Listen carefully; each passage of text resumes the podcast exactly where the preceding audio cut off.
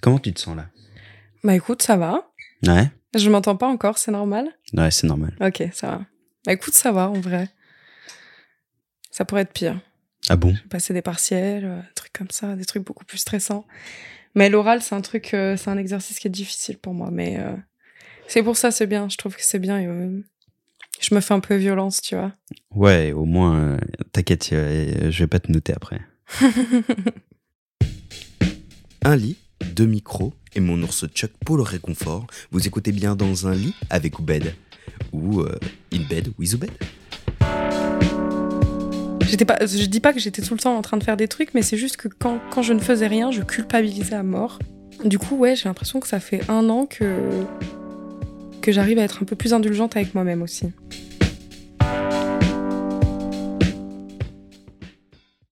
Bonsoir à toutes et à tous. Bienvenue dans ce nouvel épisode d'In Bed with Oubed. Et aujourd'hui, comme, comme d'habitude, je ne prépare jamais mes intros. Donc, euh, je suis avec une personne magnifique, sublime, sublime, sublime, euh, sublime, rayonnante, euh, drôle, euh, charmante. Qu'est-ce que Tout ça? Bah ouais. Euh, Intelligente aussi, peut-être. intelligente, mais oui, du, du coup, ah putain, je suis un gros, un gros sexiste de merde. ah, Putain, franchement, que, que des adjectifs euh, de beauté. Mais évidemment, t'es euh, trop intelligente. Et puis surtout, en fait, Oro, t'as une gra- un, un truc qui, qui me plaît chez toi, c'est ta répartie. Ah, merci Oubed. Et ben, du coup, puisque vous avez entendu sa voix, je vous présente Leila. Euh, putain, Leila. C'est pas grave, tu sais, j'ai l'habitude. Ouais, mais c'est c'est chiant parce que vraiment, mais à aucun moment, à aucun moment, je me suis. C'est l'histoire de ma vie, tu sais. Ouais, Donc, mais euh, c'est c'est agaçant, je trouve. Je m'agace. de, de venant de toi, ça me. Ça ne me. ça Mais me- surtout, en plus, avec un prénom aussi, aussi chiant que le mien, tu vois, je devrais pas justement écorcher les noms des autres, tu vois. C'est pas grave. Laili, Rami, Raimi. Raimi. Alors, ça, Ouais. pour, pour le nom de famille, je savais pas. Raimi. Un i tréma sur le i? Euh, sur mon prénom, ouais. Oui. Dans mon prénom, ouais. Pas dans mon nom de famille. Ok. Eh ben, écoute, bienvenue dans ce podcast. Eh bien, merci. Sache que tu es la troisième personne qui m'invite à faire un podcast. Ah ouais? Et euh, C'est qui les autres ceux, de, deux amis euh, de la fac, euh, tu vois, qui voulaient parler de, de mes créations, ce genre de trucs. Et j'avais accepté, et puis euh, j'ai jamais eu de retour. Enfin, j'y suis jamais allée, en fait. Je l'ai Ah. jamais fait. Et euh, donc, c'est le premier podcast que je tourne, et je suis contente que ce soit avec toi. Euh, c'est un peu moins intimidant d'être avec quelqu'un qu'on apprécie, je Ah bah, pense. ça, c'est sûr, je pense. J'appréciais les gens qui m'avaient invité Enfin, je auparavant, pense mais j'espère que tu m'apprécies. euh, tout à fait, bien sûr. je, je, je, je, je suis pas du genre à avoir des paroles en l'air, donc euh, ne t'inquiète pas. Euh, J'aimais bien les gens qui m'avaient proposé avant, mais euh, euh, comme je, je, je t'en ai déjà parlé, j'ai un peu du mal avec l'image que j'ai de moi et euh, j'ai horreur de ma voix. Je Ah pense ouais que c'est un truc un peu, un peu commun à beaucoup de personnes. Euh, je ne supporte pas de m'entendre dans des vidéos. euh. Euh, donc j'ai travaillé sur ça euh, à un moment donné. Je, je me forçais à m'enregistrer, à m'enregistrer, pardon, avec mon dictaphone sur mon portable. Mais je, je les réécoute que très, que très rarement. Tu sais qu'est-ce que tu devrais faire? Ouais. Tu devrais, justement, si tu arrives à te souvenir de tes rêves, au lieu de les écrire, enregistre-toi. Ouais, c'est pas bête. Donc ça. déjà, euh, déjà, parce que tu les enregistreras alors que tu, tu viendras seulement de te réveiller. Donc j'aurais une voix très rauque. Ouais, très- voilà, ouais. tu vois, genre très, très sexy. Et donc du coup, déjà, en fait, en gros, ça va casser le truc de euh, ta voix que tu entends tout le temps, tu vois. Ouais, c'est pas, c'est pas, c'est une bonne idée en vrai. Je devrais faire ça. Moi, je, ça fait, comment dire, bon, bah, du coup, là, maintenant, je suis habitué, tu vois. Euh, je me dis plus euh, que j'ai une voix de merde. Euh, je le pense très fortement. Euh, mais, Je suis pas euh, d'accord, mais euh, c'est subjectif, hein, je pense. mais, euh, alors, déjà, j'ai une voix un peu nasillarde. ah bon? Non, moi je trouve que t'as une très belle voix. J'ai l'impression que j'ai une voix nasillarde. Mais on est toujours plus dur avec soi-même que, que ce que. Je veux dire, je je n'oserais jamais dire à quelqu'un ce que je pense de moi, tu vois. Euh, je- Enfin, j'oserais jamais euh, dire à quelqu'un, je- j'aime pas du tout ta voix euh, pour les enregistrements et tout. Alors qu'avec moi, Ah, en je suis très en- critique, tu En vois. face, en face, c'est sûr que tu vas pas dire à quelqu'un, euh, je déteste ta voix, tu vois. Euh, En face? ouais, après, tu sais. euh, Non, mais tu peux le penser. Ou Oui. tu peux dire à d'autres gens. Quand tu parles, quand tu parles sur le dos des gens. mais en face, tu vas jamais dire. Enfin, moi en tout cas, je l'ai jamais dit. Même, même si bon, il Ouais, y en a non, qui, qui ont des voix. euh, Bon. Ah. Mais euh, alors déjà, premièrement, Laïli, euh, un truc que je fais pas aussi, enfin que, que je fais très rarement, c'est d'expliquer comment on s'est rencontrés. Ah oui, je t'en prie. Euh, eh ben, écoute, tout simplement, je t'ai rencontré grâce au très cher Hugo Le Goustet, hein, parce que tu, vous êtes ensemble là, Eh oui. un beau petit fait. couple qui ils sont très très beaux ensemble et vraiment c'est euh, c'est un, un- plaisir de les voir ensemble. Euh, donc euh, Hugo que vous écouterez euh, bah, au prochain épisode. Euh, mais que j'ai enregistré- avant toi. Donc ça c'est marrant aussi en termes de chronologie. Euh, ouais, et ça fait du coup ça fait combien de temps? Ça fait euh, Ça fait euh, un an. ça fait alors un an avec Hugo ou Un an avec Hugo, ouais. Et donc du coup ça fait un peu moins, mais ouais euh, Oui, toi et moi, on s'est rencontrés il y a quoi Peut-être dix mois ou ouais Quelque je chose pense, comme un ça, truc ouais. comme ça, mais euh, courant de l'année dernière, quoi. Mais euh, ouais, un truc qui m'a plu chez toi, c'est ta répartie. et puis ton, enfin, ta répartie, ton phrasé. C'est Et- l'impro. J'ai fait un peu de théâtre, peut-être que tu Eh ben, vois, il y a un écoute, tu truc qui sais est né quoi là à ce Et moment-là. bah je sais écoute, tu sais quoi euh, Qui qui es-tu? Présente-toi pour les gens qui ne te connaissent pas. Alors, comment se présenter? Ben, déjà, je m'appelle Laïli, Laïli Raimi. Euh, j'ai 25 ans.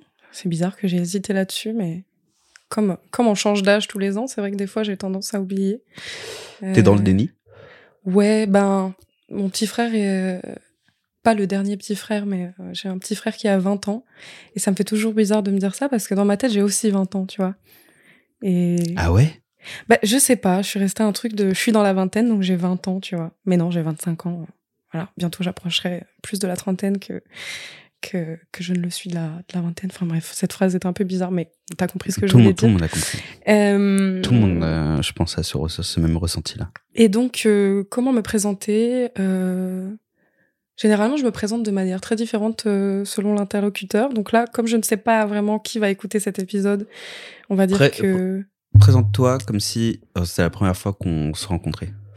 Ben écoute... euh, Avec toute la sympathie que tu peux avoir pour moi. Euh, donc, je m'appelle Laïli. euh, j'ai fait des études en art plastique et en com aussi, mais ça, c'était c'était un peu.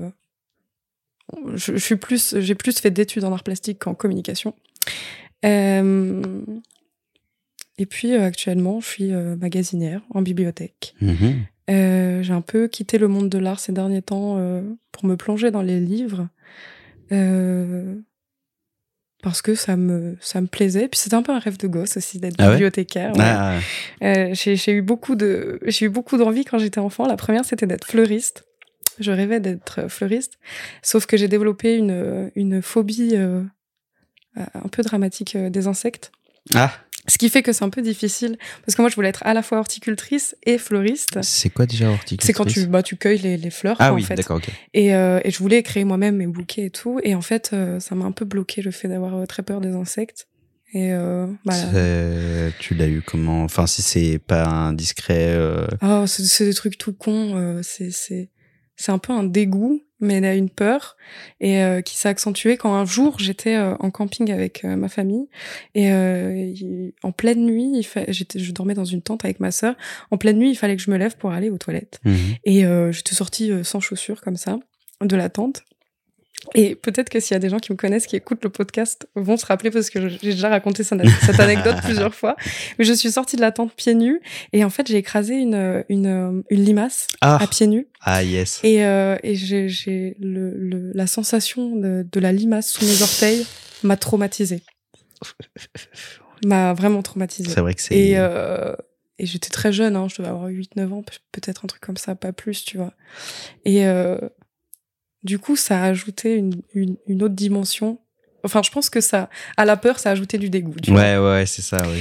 Et voilà, du coup, le, être fleuriste, c'est un truc que j'ai euh, que, que, que, que j'ai gardé longtemps, mais que j'ai abandonné. euh, que j'ai abandonné assez vite parce que je me rendais bien compte que, que j'aurais quelques difficultés à ramasser des fleurs euh, en ayant peur de tous les types d'insectes. En vrai, il y en a que j'aime bien, tu vois, genre les coccinelles et tout. Mais euh, Ouais, parce que c'est mignon. Oui, voilà. Et puis que c'est assez C'est inoffensif. inoffensif. Mais par exemple, les fourmis, ouais, les trucs comme ça. Non, les fourmis, ça va. Moi, c'est plutôt, euh, c'est plutôt les chenilles, les limaces. Ah. euh, j'ai un peu du mal avec ça. Euh, si si tu en parles avec Hugo, je, je, je hurle quand il y a une quelconque bestiole qui rentre dans l'appart et je le supplie de, de la dégager Mhm. parce que j'en suis incapable. Parce que tu vois, je les déteste, mais je serais incapable de les tuer, quoi. Bah, moi, j'ai un peu ça, tu vois. J'ai Ouais. un peu ce dégoût-là aussi des, des Mais insectes. En même vois, temps, mais- je leur souhaite pas du tout la mort, tu vois. C'est, enfin, je veux dire, euh, euh, je, veux, je veux juste qu'ils soient pas dans mon champ de vision, Ouais. mais je respecte tout à fait euh, euh, la faune et la flore, quoi. C'est, c'est plus moi qui ai une peur un peu incompréhensible, je sais pas. Voilà. Et du coup, euh, je voulais être fleuriste, on s'est un peu égaré, mais bon. Bon, et, et on est là pour ça. On est là Ouais. pour s'égarer. On est là pour accompagner. euh, Et c'est gens cool parce que du coup, on va pouvoir parler de plein de trucs différents. Moi, je suis euh, une blablateuse, donc euh, c'est très bien d'être en podcast. et je vais pouvoir parler d'un peu de tout et de rien. Et du coup, je voulais être fleuriste. Et, et après ça, j'avais très envie d'être bibliothécaire.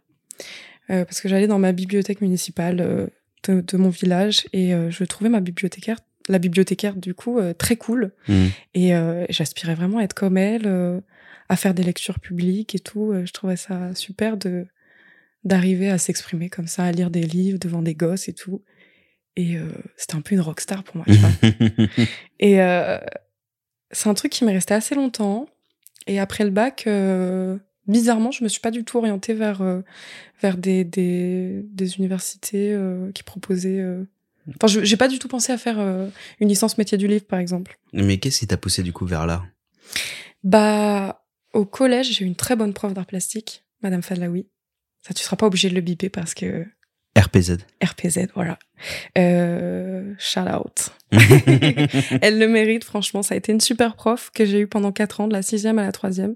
Une prof excellente qui d'ailleurs exerce toujours dans le, dans le collège euh, où j'étais. Euh, qui m'a vraiment donné le goût euh, pour les arts plastiques, qui m'a fait découvrir plein de manières euh, d'exprimer euh, euh, ce que j'avais envie d'exprimer, tu vois, ma créativité et tout. Euh, moi, j'étais beaucoup, euh, je dessinais pas mal avant d'arriver au collège, et c'était un des seuls moyens d'exprimer. Non, je mens parce qu'en fait, j'écrivais aussi beaucoup. Ah. Euh, mais c'était tout sur papier. Dessin, euh, écriture, c'était sur papier. Et euh, elle, elle m'a ouvert des portes. Enfin, elle m'a un peu ouvert les yeux en, en mode, euh, bah, tu peux aussi faire des photos, tu peux filmer, tu peux faire du montage, tu peux, euh, voilà. Et du coup, au collège, alors euh, c'était euh, niveau collégien, hein, bien sûr, mais j'ai commencé à faire mes premiers montages vidéo avec des potes et tout, sur Movie Maker à l'ancienne. Et et j'aimais trop faire ça. Et Mhm. donc, euh, je faisais des petits stop motion, des trucs comme ça. Et euh, je continuais aussi un peu à dessiner. Euh, et c'était très cool. En plus, j'avais toujours des excellentes notes avec elle. Euh, je crois que j'avais genre 19 de moyenne, un truc Ouais, comme ça. Et en fait, euh, quand à côté en maths, j'avais euh, des, des notes euh, catastrophiques, euh, j'arrivais pas à avoir 10 sur 20, tu vois. Et des profs qui étaient assez durs et, et qui euh, qui m'aidaient pas vraiment à, à comprendre les maths, euh, c'était très peu concret pour moi. Euh, J'étais assez bonne en, en, en langue euh, et en, litté, euh, en littérature et tout, en français, ça Ouais, allait. T'es- T'as fait une aile, quoi. Voilà, c'est ça. Voilà. Voilà, je suis allée en aile. L après, Voilà, évidemment. ça, c'est bien ça. Mais les arts plastiques, pour moi, c'était pas vraiment l'école, tu vois. C'était Mhm. c'était très cool, c'était très libre. Et euh, j'avais pas l'impression de bosser quand je faisais mes projets. Et du coup, ça, c'est un truc que j'ai grave aimé. Et je me disais, putain, c'est quand même incroyable que que- qu'on apprenne les arts plastiques à l'école et que ce soit un vrai cours et qu'on soit noté là-dessus et tout. Hmm. Au même titre que la musique, mais la musique, c'était. C'était un- c'était- ouais, c'était mon truc aussi. Je fais pas mal de piano. Et euh, j'ai beaucoup aimé. Mais euh, il y a une rigueur qu'il faut euh, dans la musique. Tu vois, il y a un apprentissage aussi qui est assez. Ah oui, bien sûr. bah, il faut que faut tu apprennes les bases aussi. Enfin. Et en vrai, j'ai toujours été assez flemmarde et du coup, à part le piano, et puis ça coûte cher les instruments de musique. Mm, mm, mm. euh, Ma mère pouvait pas forcément. C'était c'était plus facile de m'acheter un carnet, euh, Ouais, bah oui. un carnet qu'un piano ou une guitare, tu vois. Du coup, euh, voilà. Et puis quand je suis arrivée au lycée, pareil, j'ai eu un prof euh, génial, euh, Monsieur Poveda, pareil. Shout out. Vraiment un, un prof exceptionnel et je pèse mes mots parce que euh, il est parti à la retraite euh, après euh, après que moi j'ai été en terminale et c'était un prof vraiment génial qui pour le coup m'a donné aussi le goût à l'histoire de l'art. Mhm. Il faisait des très bons cours et on s'amusait beaucoup avec lui, on était très libres et euh, et voilà tout simplement j'ai continué euh, avec euh, avec un peu plus de maturité qu'au collège évidemment mes projets mes projets personnels tu vois et Justement, quand, quand, enfin, comment dire, quand on s'est rencontrés ou quand Hugo nous a parlé de, de, de toi, justement, Ouais. j'ai un peu regardé ton, ton Insta. et, et ouais, c'est, enfin, comme, je, je saurais pas, enfin, parce que ça fait un moment que j'ai pas vu, mais comment, bah, tiens, justement, comment, là, justement, ce que tu postes, euh, ce que tu Mhm. postais sur, sur Insta, euh, comment tu le décrirais, euh, c'est quoi exactement, euh? Alors, c'est vrai que c'est un peu difficile de, de, de, de parler d'une pratique euh, artistique qui est très visuelle, sans montrer d'image. Mhm. Donc, euh, à l'oral, j'ai toujours un peu de mal à, à parler de ce que je fais, de ce que je faisais, de ce que je fais, parce que en ce moment, je crée pas trop. J'ai un peu, euh, comme je suis sortie de la fac, j'ai un peu ralenti le, Mhm. le processus et je me force moins à, Ouais. à créer. Je fais très, je fais à mon rythme, quoi. Mais euh, si je devais parler de ma pratique, je dirais que ah, c'est vrai que c'est un peu compliqué. C'est quoi? C'est de l'art plastique? C'est de, c'est de, c'est de la peinture? C'est, euh, Alors moi, je me, je, je parle de moi comme, je dis, je dis que je suis plasticienne, tu vois. mhm. Je dis que je suis artiste plasticienne. Ça paraît un peu prétentieux comme ça, mais enfin, euh, c'est le fait de dire artiste ou Oui, le fait de dire artiste, euh, parce que euh, je suis pas une artiste accomplie dans le sens Mhm. où j'expose pas, je vends pas mes œuvres, du moins pas encore. Euh, Quoique j'ai vendu quelques trucs quand même. Et euh, mais si on- moi je pense que si on se sent artiste, pourquoi pas se dire artiste, tu vois. Mhm. Donc je suis une artiste qui fait plein d'autres choses à côté. C'est ça. Mais je trouve que je trouve que ça me va bien. Et moi je dis que je fabrique des trucs en colle. Je fabrique Mhm. des trucs en colle. Je fais toutes sortes d'installations et mon matériau euh, principal, ben, c'est la colle. Mhm. Et euh, ouais. Je, je, ouais, je fabrique des trucs avec de la colle. Et donc, mon outil principal, c'est le pistolet. Pistolet à colle. Mhm. Euh, ça fait Pour quel... représenter quoi euh, Hum, Là, là, justement, enfin, ton le dernier gros travail que tu as pu faire justement avec ça? Euh, bah, du coup, c'est mes transferts, c'est ma série des transferts. Euh, les, c'est, c'est ce qu'on voit euh, quand on arrive sur ma page Insta. c'est, euh, j'ai, j'ai fait un, un travail de récupération d'images euh, dans la rue, dans le métro. euh, je suis allée dans des cinémas, j'ai, quémandé des affiches de films, un truc comme ça. Oh, Et, en- et justement, en, en vrai, en vrai, un truc qui est euh, qui est sous-estimé, c'est que euh, bah, après il faut connaître un minimum les Ouais. gens du, du cinéma, mais enfin surtout des cinémas derrière essai, mais euh, justement tu peux tu peux en vrai, si tu te démerdes bien, tu peux très bien récupérer justement facilement des affiches. Complètement, ouais. Et il suffit juste de demander et euh, Complètement. Et dans le métro, j'ai euh, j'ai récupéré des pubs, des grandes affiches de pubs du métro avec l'aide d'une précieuse amie qui s'appelle Léa, euh, à qui j'avais parlé de mon projet et à qui j'avais dit de, de si jamais tu vois des mecs en train de décrocher des affiches dans le métro, je t'en supplie, de, demande-leur de te les donner. Je- hmm, En fait, j'avais envie d'avoir de grandes, de grandes images euh, de gens euh, pour faire des projets avec, sans avoir à débourser ouais. des, des, de la thune, quoi. En fait, j'ai commencé, ouais, je vais peut-être commencer par le début. En fait, euh, après, le, après le bac, moi, je suis allée en licence d'art plastique, Mhm. du coup, pas loin de mon bled, donc euh, je fais ma licence à Aix-en-Provence. Et euh, je me cherchais encore un peu euh, au niveau de ma pratique euh, artistique personnelle. Parce qu'en fait, quand tu arrives en L1, t'as as beaucoup des sujets auxquels tu dois répondre Mhm. avec un, un médium qu'on t'impose. Donc, t'as un cours de photo, tu dois rendre des photos, t'as un cours de vidéo, bah, tu dois faire de la vidéo, ce genre de truc. Et euh, le temps passe, et puis il y a la L2, et en L3, enfin, à partir de la L2 et jusqu'en L3, tu, tu te dois de développer ta pratique personnelle, Mhm. artistique. Et donc, euh, tu dois savoir de quoi t'as envie de parler, Mais avec quel ouais. médium t'as envie Mhm, d'en mhm. parler. Et euh, moi, j'avais très envie de faire des choses en volume. Tu vois, j'avais pas envie de me cantonner à l'image euh, en 2D, euh, c'est-à-dire photo, vidéo. Ça m'intéressait beaucoup aussi, mais j'avais envie de développer quelque chose en trois dimensions. La sculpture, c'était trop complexe pour moi et, je, je, je- et c'était très cher aussi. Ouais, c'est ça. Tu vois, parce qu'il faut acheter le matériel. Et puis moi, j'étais boursière, j'étais très pauvre, en fait, on peut se le dire. Et euh, j'avais envie de faire des choses un peu, euh, un peu transparentes. Mhm. euh, voilà, j'avais envie de faire des trucs en volume. Je savais pas exactement quoi, mais j'avais cette envie-là. Et donc, j'ai pensé au silicone pardon, Non, je tapais dans le micro. J'ai pensé au silicone et je me suis renseignée et ça coûte extrêmement cher. Donc c'est pas le genre de, de, de matériau que t'achètes et que tu, tu fais des tests avec et puis bam, tu Mhm. balances quoi. Quand tu dois débourser 50 balles, t'as envie de faire un truc euh, Ah bah conséquent normal. avec et qu'ensuite tu peux tu puisses t'en servir euh, pour tes cours quoi. Et il y a une, une amie de ma mère qui est prof d'art plastique euh, pour euh, dans un collège à Marseille, qui un jour euh, avec qui je parlais et que que je, je lui disais en fait que que j'avais du mal à avoir du matériel euh, artistique en fait, avec lequel m'entraîner, avec lequel euh, me, découvrir, tu vois. Et euh, elle m'a filé des trucs. Mhm. Elle m'a donné, tu vois, des feutres, euh, des feutres à alcool. Elle m'a donné de la, de la peinture, quelques pinceaux, et elle m'a filé un pistolet à colle. Et voilà, euh, je Et savais entre, ce que tes, et entre tes mains? Il y a un truc qui s'est passé. Non, c'est, c'est- non, c'était pas vraiment ça, tu vois. Mais et mais il y a un jour où elle, elle avait déjà fabriqué quelques trucs avec de la colle Mhm. qu'elle m'avait montré. mais elle faisait un peu des comme des toiles d'araignée, tu vois, avec la colle. Ah, Avec en fait, euh, quand quand quand tu utilises un pistolet à colle, il y a toujours des fils. euh, ça fait toujours un, Ouais. un peu des fils aussi. Elle, elle travaillait avec ça. Excuse-moi. non, t'inquiète. Et J'avais trouvé ça intéressant de, de servir de, du pistolet à colle et de la colle euh, comme une matière première plus que comme euh, quelque chose pour réparer, tu vois.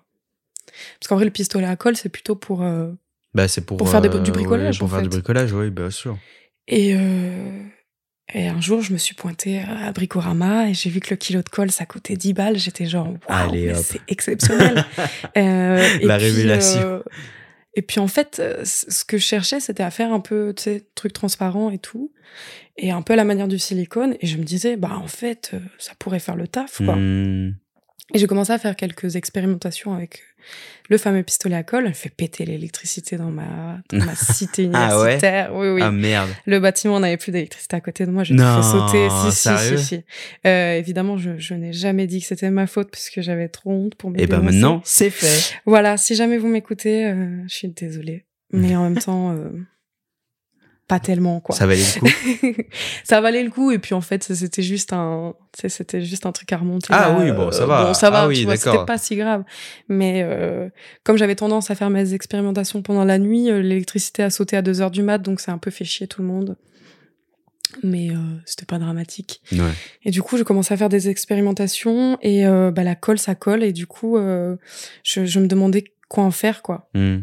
et euh, j'ai commencé à, à réfléchir à des matériaux sur lesquels la colle euh, pouvait adhérer et, et, et que je pouvais ensuite m'en servir comme juste comme matière euh, à elle-même, tu vois, pas forcément travailler la Mhm. colle sur du bois ou sur du papier et tout. Donc je pensais bah au, au papier cuisson évidemment, qui supporte très bien la chaleur, parce qu'un pistolet à colle, je sais pas, ça va presque, ça va jusqu'à presque 200 degrés, il me semble quand même. Hmm, oui, facile, oui. Euh, pour m'être brûlé avec, c'est vrai que dans tous les cas, c'est très chaud. Et euh, j'ai pensé au, ouais voilà, du coup j'ai pensé au papier cuisson. Bah, ça m'intéressait qu'à moitié. Et euh, je commençais euh, à faire des expérimentations. Je sais plus comment ça m'est venu, mais dans de l'eau. D'accord, ok. Voilà, je commençais à faire couler de la, de la colle dans de l'eau. Et je trouvais ça assez marrant. Parce que euh, le pistolet à colle au-dessus de l'eau, dans de l'eau très froide, euh, la, la colle se fige instantanément et euh, fait son travail tout seul. Et moi, euh, flemmarde comme j'étais, euh, je trouvais ça cool d'avoir juste à Bah appuyer sur une gâchette et, et, et la colle faisait son chemin, tu vois. Et ça, ça faisait des formes très abstraites et euh, des formes que qu'il était impossible de recréer ensuite parce que euh, ça sortait comme ça. sortait, oui, comme quoi. ça, naturellement, oui. Là, on reprend, on reprend, on a fait une petite pause, une petite interlude. Euh, on parlait du fait justement de se, de vouloir expliquer en détail pour que les gens puissent comprendre absolument. Tu sais que moi, j'ai arrêté de faire ça. Enfin, je le fais un peu Ouais. quand je raconte mes histoires Mhm. parce que j'aime bien placer le contexte. Mais et ceux qui ceux qui écoutent et qui du coup euh, me l'ont dit se reconnaîtront. mais parce que j'aime faire ça. Mais c'est vrai que pendant un très long moment, je faisais ça parce que j'avais peur que les gens ne comprennent pas ce que je veux dire ou le sens dans lequel je veux le dire. Ouais. Et j'ai arrêté de faire ça parce que. De toute façon, peu importe ce que tu dis, ça peut, bah oui, dans tous les cas, tu ça vois. peut c'est- être interprété n'importe comment. Ouais, voilà, dans vois, tous les donc, cas, tu euh, vois. vrai, Donc, euh, les gens, ils, comp- ils comprendront ce qu'ils, ce qu'ils comprendront. Oui. Après, je suis un peu contrôle fric, tu sais, genre. Ouais. J'ai envie de, j'ai envie de, de, contrôler ce que je dis et ce que je renvoie, etc. Ça, c'est un truc. Euh... Mais justement, attends, juste, juste on finit, comme ça, on, fi on en fait, on finit un peu ton parcours. Yes. Donc, tout ça pour dire que tu as découvert l'art par la colle. Ouais. Tu et l'école. As... et l'école. et tu as comment dire tu l'as comment dire tu tu as mis enfin comment dire tu as euh, merde comment comment on dit ça? Tu l'as placé au centre de ta formation? Exactement. Je me suis dit quitte à faire des études autant que ce soit un truc qui me qui me fasse kiffer. Cendrier par là-bas. Merci. Et euh... et du coup t'es allé jusqu'au master avec ça? Alors non je suis allée jusqu'en licence d'abord. Et ensuite, j'ai cherché des masters, mais plus euh, dans la médiation culturelle. Mhm. et, euh, et ce genre de, ce genre de. En fait, je voulais un truc assez professionnalisant. Euh... Parce que t'avais peur que artiste, ça se rémunère pas? Ben voilà, en fait. Bah. Voilà, artiste, c'est soit tu perces euh, et t'en fais ton ton gagne-pain et c'est très cool, euh, soit tu deviens prof d'art. Et euh, c'est un truc qui me faisait plutôt envie, mais j'ai encore aujourd'hui, j'ai tendance à m'imaginer prof plus en fin de carrière, tu vois. Euh, je trouve qu'il faut une certaine sagesse aussi pour, euh, pour enseigner. Et euh, peut-être que je me trompe parce qu'il y a des très bons profs qui sont très jeunes, tu vois. J'en ai Mhm. eu en licence, en master et tout. Des profs très jeunes qui avaient quasiment mon âge, qui étaient excellents. Mais c'est pas un truc qui m'a tenté directement après la licence. Tu vois, faire un master MEF et tout, c'était pas, euh, c'était pas vraiment une volonté. J'avais envie de continuer à me faire kiffer, mais en même temps, je me disais, bon, la finalité de mes études, ce serait quand même de trouver un taf. À la base, euh, j'étais même pas dans l'idée de faire un master. Euh, mais, euh, mais mon ex à l'époque était en master, lui. Mhm. Et, euh, et il avait l'air de, de kiffer. Il faisait des études en, en design graphique. Et du coup, on se retrouvait un peu sur le côté artiste. Et je me disais, bah, si le master ça peut être kiffant, moi j'avais kiffé la licence, euh, bah pourquoi pas continuer, tu vois? Mhm. C'est le mémoire qui me faisait peur surtout. Donc Ah. je me disais, bon, ça ce sera en master 2, donc j'ai encore le temps, tu vois, d'y réfléchir. euh, de, Je crois que j'ai déjà dit dans ce podcast, mais euh, c'est à cause, c'est l'une des raisons pour lesquelles j'ai quitté la fac. hein. Mm. C'est euh, par rapport au fait de faire un mémoire. Je comprends, parce que c'est un exercice qui est hyper intéressant et que moi j'ai trouvé très dur, mais qui m'a... comment dire J'ai réussi à y trouver du plaisir quand même. Pas dans le premier, parce que j'en ai écrit Mhm. deux. Le premier était très dur à faire. Et en plus, c'était pendant la période du confinement et tout, donc c'était une galère. Mais euh, bon, j'en parlerai après. Mais du coup, j'ai cherché des masters et j'ai été prise nulle part en médiation culturelle, en gestion de projet culturel, j'ai été prise nulle part. Donc ça a été très frustrant pour moi de me dire euh, putain, j'ai réussi ma licence avec brio, enfin brio. J'ai quand même eu une mention, tu vois. Ah, nice. Et Ok, euh, oui, bah, mention ouais. bien, tu vois. Bah, mais- c'est quand même euh, en, en licence. Ouais. Je pense que c'est quand même pas mal parce que j'en vois peu. Enfin, genre, en tout cas, j'ai entendu très peu me dire qu'ils ont qu'ils sont sortis de licence avec une mention, tu vois. Ouais, sortaient après, une mention ouais. bien. Après, ça me ça me plaisait énormément, donc euh, euh, je, je je me donnais pas à 100%, mais je me donnais quand même un peu Mhm. plus qu'au lycée, tu vois, là où au lycée, bah t'es forcé de faire cette, certaines matières. Là, j'avais choisi d'être en licence d'art plastique, et donc même si les cours me plaisaient pas tous, il y avait un cours d'archéologie en première année qui était insupportable, où d'ailleurs j'ai eu, je crois, euh, un ou deux de moyenne, un truc comme ça, euh, qui a failli me faire rater ma première année d'ailleurs mais je me suis bien rattrapée au second semestre parce que voilà. Euh, du coup, j'avais l'impression que c'est plus simple pour moi et d'ailleurs, euh, j'ai eu euh, j'ai eu euh, pendant longtemps ce sentiment de me dire euh, ouais, t'as une licence mais enfin, c'est une licence en art plastique, tu vois, c'est pas Ouais. c'est pas déconnant, tu vois, c'est pas du droit, c'est pas Bah, c'est sûr que sur le médecine, CV, si tu, justement, comme tu dis, si tu perces pas sur le CV, c'est pas, Hmm. c'est pas reluisant, quoi. En fait, c'est surtout c'est- c'est surtout l'expérience que j'ai eue à, à côté euh, pendant la licence et par la suite pendant le master, mes expériences professionnelles, j'entends, de stage et, et des petits boulots étudiants que j'ai pu faire à côté qui ont en fait euh, qui m'ont aidé, tu vois, sur le papier à rentrer dans, dans certains masters et tout. Bon bref, du coup, j'avais été prise nulle part en master, c'était très frustrant, très frustrant. J'ai commencé à postuler, euh, enfin à demander des services civiques et tout parce que je m'étais dit bon bah si je vais pas en master, autant va falloir que je fasse quelque Mm, chose mm, quoi. mm. Mon ex à ce moment-là, il partait sur Paris et euh, et moi, dans le sud de la France, je me disais, bah, je, si je veux évoluer dans le milieu de l'art, je vais tourner en rond. À Aix-en-Provence, euh, et même à Marseille, il se passe pas mal de trucs, mais je me disais, bon, allez, je vais mettre un coup de pied au cul et puis je vais, Mmh, je vais, je vais essayer de partir, tu vois. Ouais. Donc, tu l'as suivi du coup? Quel- Quelque part, tu l'as suivi ou? Alors, je l'ai, ouais, quelque part, je l'ai suivi. Enfin, non, pas vraiment. En fait, j'ai euh, quand, même constu- quand même continué à postuler en master et j'ai fini par être prise à, à, à 50 ans à Yvelines dans, dans un master euh, de culture et communication. Mhm. Et euh, pour moi, ça a été une, une euh, comment dire? Le fait qu'il y aille aussi en, en région parisienne, je me suis dit bon bah au moins j'ai un point d'accroche là, tu vois. Oui, bah oui, c'est ça. Bah, c'est vrai que c'est euh, plus facile. Voilà, c'était plus simple pour moi de partir en me disant bon bah il y a mon mec qui est là aussi quoi. Mhm. Et, euh, et donc je suis allée à 50 ans en Yvelines, ça m'a complètement dépaysée. Déjà le fait d'être en Île-de-France, ça faisait bizarre, et puis en Mm. plus d'être excentré par rapport à Paris, c'est assez particulier. Mais euh, c'était pas mal, j'ai rencontré plein de gens, je me suis fait des, des nouveaux amis qui étaient super et euh, et ce master, il m'a appris pas mal de choses, pas tant par le contenu des cours, mais plutôt par les gens que j'ai rencontrés et puis euh, bah, les stages que j'ai fait là-bas et tout. Et donc, comme je disais, j'ai fini ce master euh, pendant le premier confinement. Et donc, j'ai écrit mon mémoire euh, confiné dans un tout petit appart. Donc voilà, c'était pas la meilleure expérience, je pense, pour écrire un mémoire à ce moment-là. Et en fait, euh, quand je l'ai fini, il fallait que j'avais un stage à faire de fin d'études et euh, qui a été annulé parce que confinement, Ouais, bah oui, etc. normal. machin. Et, euh, et ma directrice de, de recherche m'avait dit à ce moment-là que euh, bah bon bah trouve un truc et puis on le fera passer comme un stage. quoi. Et donc j'ai trouvé un service civique qui était super à Arcueil, euh, dans une asso qui écrivait un livre sur la banlieue sud. Et moi je trouvais ça hyper intéressant parce que du coup, euh, moi j'ai toujours aimé l'écriture et, euh, et l'histoire aussi un peu. Mhm.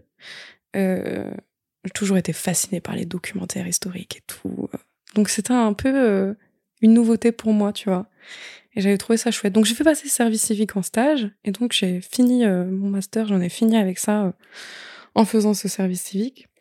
Et dans la foulée, je me suis réinscrite en master, à Paris 1 cette fois. Mais pour faire de la recherche en art plastique.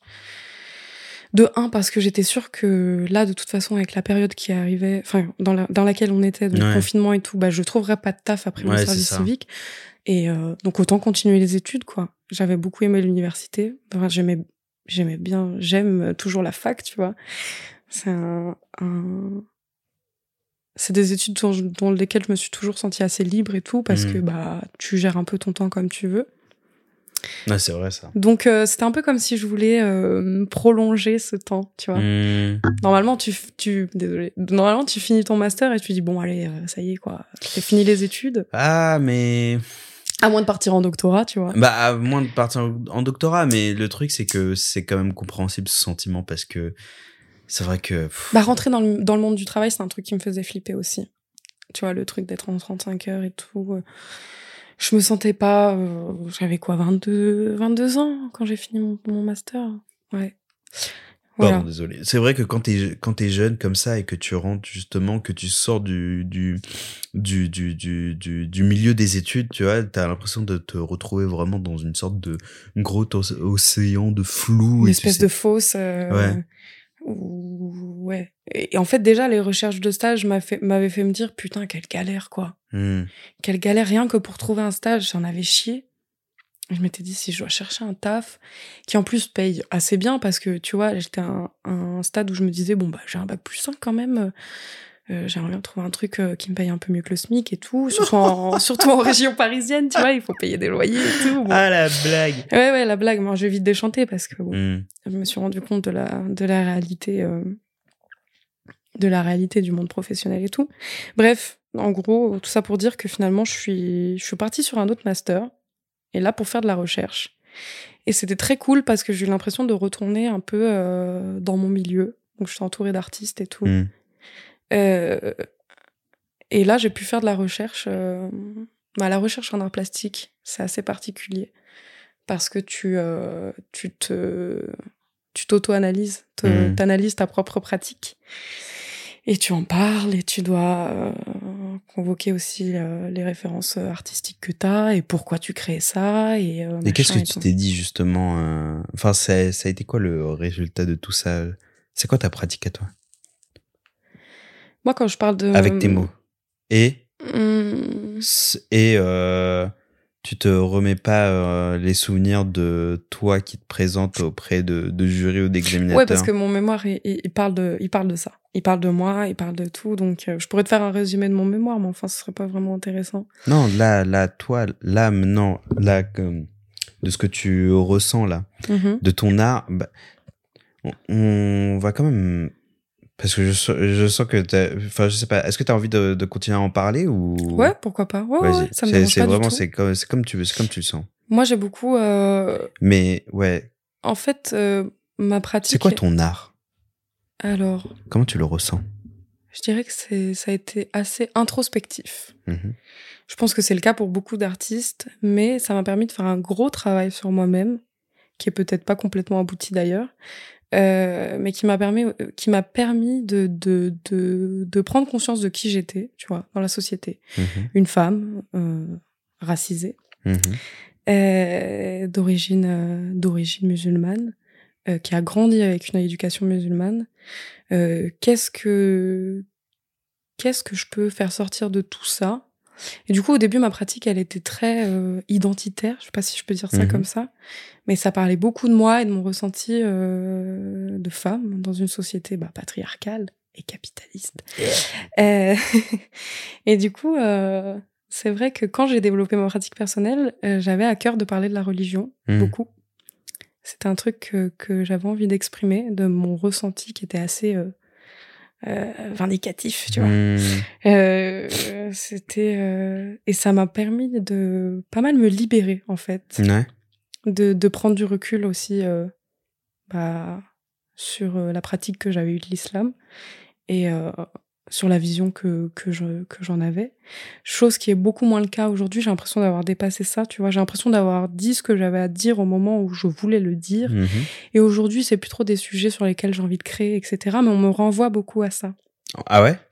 Bah, à la fac, on te typiquement. renvoie euh, Ouais, l'an dernier, bah, en fait, mon, mon, mon mémoire de master de recherche, il, il portait beaucoup sur ça. Mhm. Parce que comme c'est de la recherche, tu dois aussi parler d'artistes qui ont la même, euh, qui ont une pratique un peu similaire à la tienne. Ouais. Et, et, et donc, je parlais d'artistes du monde arabe, et, enfin, du monde musulman plutôt, Mhm. euh, qui parlent euh, eux-mêmes de, de, de, de la religion. Mhm. Et donc, pour beaucoup, euh, c'était des artistes qui vivaient aussi l'exil. Euh, et donc, euh, et donc Est-ce que vous vous sentez aussi proche qu'un artiste immigré en France, Voilà, euh, Mademoiselle Raimi? Et du coup, euh, le fait d'en parler dans mon mémoire, ça fait que ma directrice de recherche, elle m'a beaucoup questionné là-dessus. Sauf que moi, j'étais plus trop, j'étais plus trop. Oui, c'est plus trop là-dedans, tu ouais, t'étais plus trop là-dedans parce que tu, oui, comme tu dis, t'as as dit ce que t'avais à dire Ouais. Et euh, et puis tu peux passer à autre chose parce que. Mais il fallait que je, il fallait que je l'explicite dans mon mémoire, puisque en fait, euh, le sujet, c'était, euh, enfin, mon sujet que, que j'ai choisi de, de, de, de travailler, c'était euh, euh, la vision de l'Occident sur l'Orient, Hmm. dans l'art, tu vois, dans l'art contemporain. Et comment, en fait, les artistes contemporains du monde musulman on, se sont réappropriés cette vision pour, euh, pour app- apporter leur propre réalité, tu vois Hmm. parce qu'on connaît l'orientalisme, on connaît euh, les représentations euh, de l'Orient par l'Occident, qui sont souvent très biaisées, évidemment. Mhm. hein. On voit euh, les femmes nues dans les bains, Ah, dans les yes. hammams, les chameaux, tu vois. Ouais. ce genre de trucs. Et moi, j'avais envie de parler d'une représentation plus, euh, plus proche de la réalité que ces dont ces artistes s'étaient emparés. Et donc ça, ça m'intéressait beaucoup. Et comme j'étais obligée de parler de ma pratique aussi, Mhm. euh, j'ai parlé de mes premières, euh, de mes premières réalisations. J'avais Mhm. fait un voile intégral en col, euh, qui était un peu le projet final de ma licence, qui parlait du, de, ben, du voile en fait. Et Mhm. euh, mon père est afghan, du coup forcément, c'est c'est très présent dans la culture afghane de, de bah déjà d'être musulman. Oui, bah oui, c'est sûr. Et quand t'es une Oui, femme, bah, de porter ouais. le voile Mhm. le voile euh, ou le voile intégral, hein, ça, ça, ça dépend. Mais du coup, euh, Du coup, comme j'en ai pas mal parlé dans mon mémoire, c'est un truc auquel on m'a on m'a renvoyé. Tu vois, typiquement pendant ma euh, à la fin euh, quand je je sais plus comment on dit. euh, À la fin de ton mémoire, à la fin de ton. ton... Voilà, il y avait une présentation orale, une- ma soutenance. Oui, ta soutenance. Lors de ma soutenance, en fait, c'était une soutenance et à la fois une exposition. Hmm. Du coup, j'ai exposé euh, mes œuvres dans une salle et donc ma prof faisait le tour de, de mes œuvres et, et moi, je, je parlais aussi de, de, de ce que j'avais écrit et tout. Et euh, elle avait l'impression que ça n'avait pas de sens euh, d'avoir euh, parlé de la religion et de maintenant être dans une pratique complètement différente. Parce que moi, en master, quand je suis arrivée, j'ai beaucoup parlé de récupération, euh, de comment d'écologie, de de société plus glo- plus globalement, Mhm. tu vois. Et euh, je m'intéressais moins à la religion. Et elle, elle ne comprenait pas le rapport. Mais le rapport, c'était moi, tu vois. Oui. C'est que c'était ma Oui, pratique bah oui, c'est ça. et qu'elle avait évolué avec le temps et que je voulais plus parler des mêmes choses et que. euh, Mais elle, elle, elle le, elle- enfin comment dire, elle te le, elle te le faisait comprendre par rapport au, par rapport à ton mémoire en soi ou Mhm. par rapport à, un- à une sorte de généralité par rapport à toi? Bah un peu en les tant deux. qu'artiste. euh, Un peu les deux, et dans un sens, je comprends parce que comme c'était le sujet euh, de mon mémoire, c'était normal d'en parler. Euh, mais je ne parlais pas que de ça, Oui, évidemment. bah oui. Bah après, dans tous les cas, c'est pas, c'est pas que la religion. euh. Enfin, l'art, l'art, dans tous les cas, déjà l'art est politique, mais l'art aussi, euh, euh, enfin, comment dire. je dirais est- plus, j'irais plus loin encore, je dirais que tout est politique. Oui, tu tout vois. est politique, évidemment. évidemment. Mais euh, oui, dans tous les cas, surtout en fait, Oro. euh, Enfin après, je, voilà, je m'y connais pas, mais je me dis que justement, il y a autre chose à à parler de l'art oriental que par le prisme de la religion. Exactement. Même si la religion en Est Orient est très enfin, présente, oui, enfin, bien en sûr. Orient, euh, euh, au Moyen-Orient est beaucoup plus présente qu'en Occident, quoi. Tout à fait. Mais les artistes dont je parle ne parlent pas exclusivement de la religion. Bah oui, c'est ça.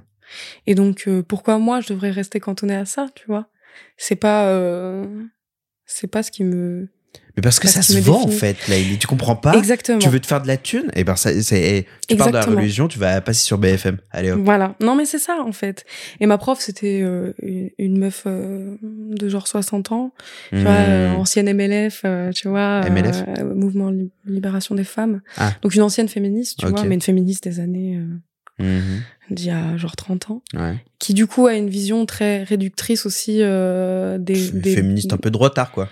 Voilà, qui en gros euh, pense que que toutes les femmes devraient être libérées euh, du port du voile, etc. Ah oui, ok. tu vois, chose Oui, à laquelle je n'adhère pas parce que je suis plutôt pour la liberté. Enfin, je suis carrément oui. euh, pour la liberté de tous, de, bah, déjà de s'habiller comme on veut euh, et de pratiquer aussi comme on veut, sûr. tu vois, le respect euh, des croyances, etc. Et du coup, euh, j'avais trouvé ça à la fois réducteur et à la fois un peu frustrant d'être en face de quelqu'un qui euh, qui a pas du tout la même vision euh, que moi. Bah après, c'est ça aussi le- l'art. L'art, Ouais. c'est. Enfin, l'art est subjectif et donc du coup, c'est. Et c'est pour ça aussi, c'est compliqué justement de poursuivre des études dans l'art, je trouve, enfin, pour moi, parce que euh, justement, bah. T'as en face de toi des gens qui peuvent avoir un. Soit, soit justement, ils peuvent, ils peuvent te critiquer, mais d'une bonne manière, et qui te disent que bah que tu vas pas dans un bon sens parce Oui. que effectivement tu vas pas dans un bon sens Mhm. parce qu'ils sentent que tu tiens un truc mais que tu enfin que tu enfin bon bref Ouais, ça peut dire que Ça, ça, ça a été le cas en, en, en licence. J'ai eu des profs qui m'ont, qui m'ont poussé, tu vois, à, plus parler de moi, de mon identité, etc. Ce dont j'avais besoin à ce Mhm. moment-là, tu vois. Parce que quand j'ai commencé ma pratique de la colle, je faisais surtout des, des projets esthétiques qui n'avaient pas forcément de sens, qui n'avaient pas forcément de, de, de, de portée, qui n'avaient pas forcément de, de, de revendications, ce genre de choses. Et mes profs, ils sentaient que j'avais besoin aussi de libérer ça. Mhm. Et euh, pour le coup, euh, c'est pas eux qui m'ont, je sais pas comment dire, ils m'ont un peu mis, euh, bah ils t'ont ils t'ont enfin comment dire ils, m'ont donné, on va dire qu'ils m'ont donné les bonnes références à ouais l'époque, voilà c'est ça qui ont fait que je me suis posé euh, les bonnes euh, les questions bonnes questions, au voilà, bon moment oui à ce moment-là, et qui ont fait que j'ai eu envie de travailler euh, sur ces sujets-là. Et, euh, et je pense que, que ma prof de master aurait voulu que je reste dans cette, euh, dans cette pensée-là, c'est dans ça cette c'est vision-là. que Et je, je, je, je suis passée au-dessus, tu vois, dans le sens où, euh, une fois que j'ai fait ma soutenance, je me suis dit, bon, on pense pas de la même manière et bon, euh, je je pense que elle comme moi, euh, on était un peu déçus parce que Mm. j'ai pas eu le discours qu'elle attendait que j'ai. Et pareil pour moi, tu vois. Mm. Euh, mais je, je laissais couler, puis je me suis dit, bon, bah tant pis, c'est pas grave. Puis, de toute façon, j'ai eu 16 sur 20, donc euh, ça me suffisait, tu vois. Je me suis dit, bon, elle, elle me comprend pas, mais ça veut pas dire que, euh, que d'autres... Enfin, mes camarades avaient très bien compris mon propos, Mhm. tu vois. Donc, euh, je me suis dit, bon, moi, j'ai pas fait tout ça pour rien, parce que de toute façon, je l'ai fait pour moi, donc euh, c'est déjà cool. Voilà.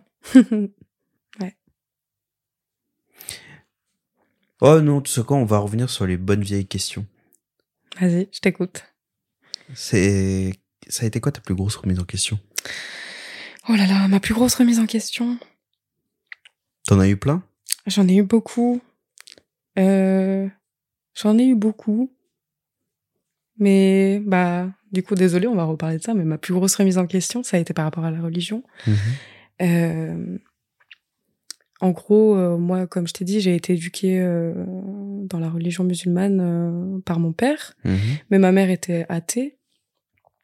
Et euh, elle nous a toujours laissé croire en ce qu'on voulait. Elle nous a toujours laissé beaucoup de liberté. Ce qui n'était pas le cas de mon père, tu vois, qui voulait absolument qu'on soit croyant. Euh...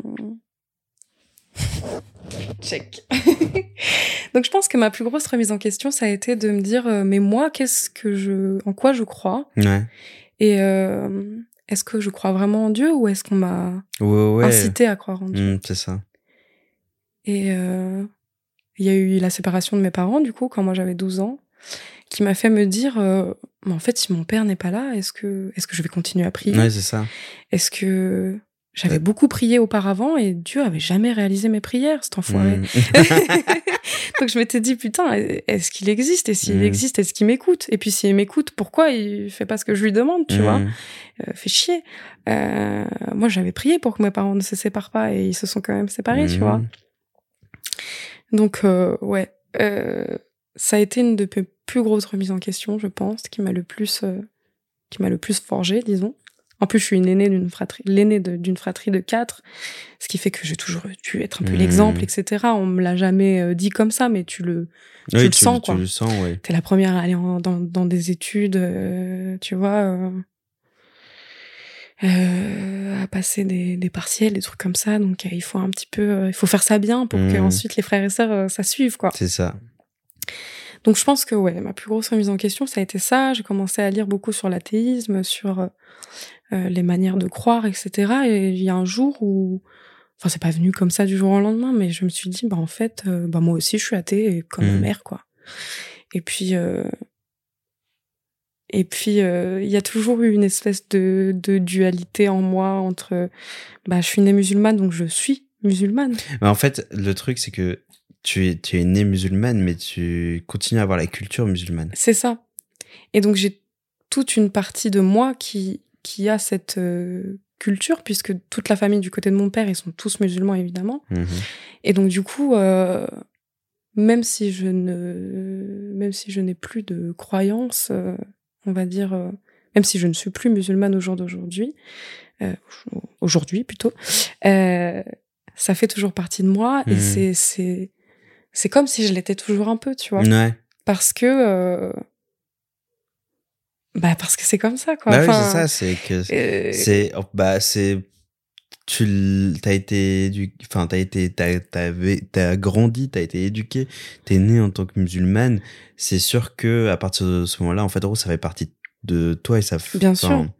C'est c'est- ça fait enfin ça, ça fait partie de ton histoire et même voilà ouais. un peu de ton ADN entre tout à guillemets fait bien si sûr. on veut l'extrapoler. Donc euh, et ce qui fait qu'aujourd'hui euh, je, j'ai- je suis toujours au courant de quand le ramadan va commencer t'inquiète vois, l'année prochaine euh, on, on, on fera un tout ensemble. Grave de fou.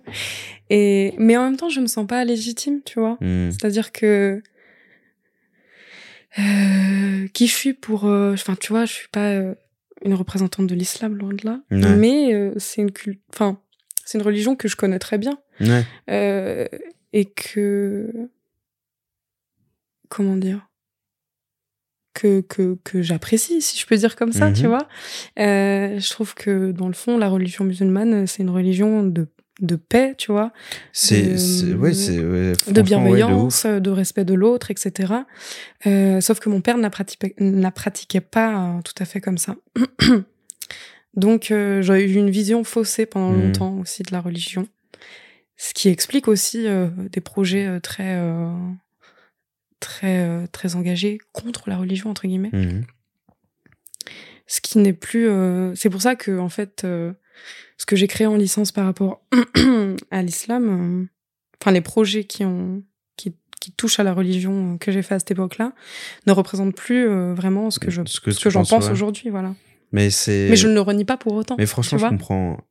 En fait, aussi, je pense que ce qui nous a fait aussi euh, nous poser cette question-là et euh, du fait de est-ce qu'on est vraiment musulman ou pas et de est-ce que, enfin justement à quel point on déteste ou à quel point on est en paix euh, par rapport à ça, c'est parce que on nous a inculqué la religion de la pas- de la plus mauvaise manière. Il y a, tout, il y a toujours une pire, ma- Oui, bien une sûr. pire manière. Ouais, il y a ouais, toujours ouais. une pire manière. Je pense. Mais euh, en tout cas, on nous l'a pas euh, inculqué d'une bonne manière. En tout cas, on me l'a pas inculqué de la même manière que, que des amies musulmanes que j'ai, tu vois, Mm, avec qui mm, j'ai pu mm. discuter ensuite par la suite, euh, qui m'ont dit mais ton père t'a pas appris l'islam comme euh, comme moi on me l'a appris et euh, et donc t'as une vision faussée aussi de de, de la religion et euh, ça m'a un peu fait ouvrir les yeux, tu vois. Mm.